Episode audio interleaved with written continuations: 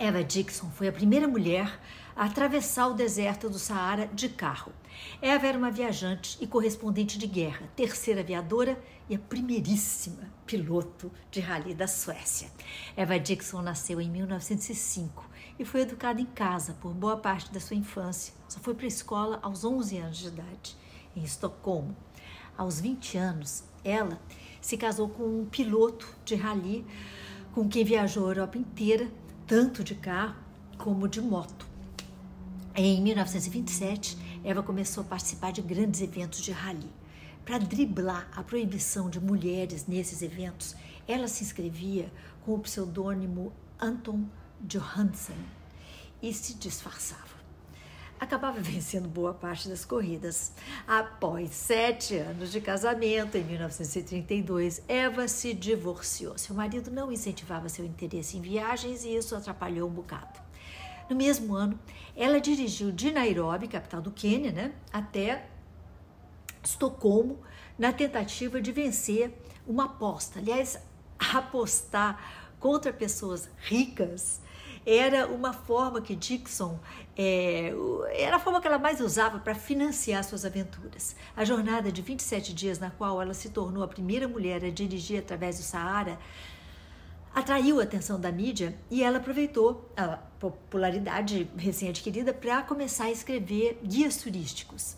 Entre 1934 e 35, Eva participou de expedições científicas é, no Quênia e na Etiópia, percorrendo os dois mil quilômetros que separavam os dois países.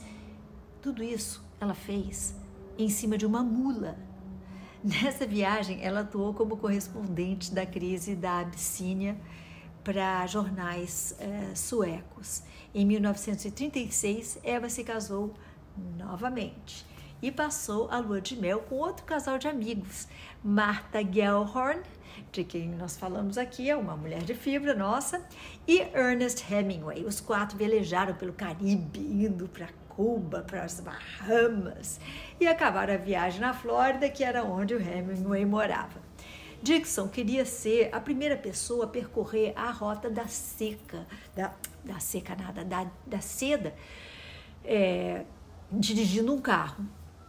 Em 3 de junho de 37, ela partiu sozinha de Estocolmo com a intenção de dirigir até Pequim. Presta atenção, olha só o que, que aconteceu. Passou pela Alemanha, Polônia, Romênia, Turquia, Síria e Irã, mas quando ela chegou ao Afeganistão, foi aconselhada, por motivos de segurança, a mudar a rota. Né? Ela iria para a China, mas aí ela é, foi aconselhada a seguir pela Índia. Em Calcutá, ela adoeceu e foi hospitalizada. O tratamento com arsênico só piorou sua saúde e as notícias sobre a eclosão da Segunda Guerra Sino-Japonesa entre a China e o Japão fizeram com que ela tivesse certeza de que é, não conseguiria chegar a Pequim. No caminho de volta para a Europa, após nove meses de viagem, Eva Dixon sofreu um acidente de carro em Bagdá e morreu aos 33 anos.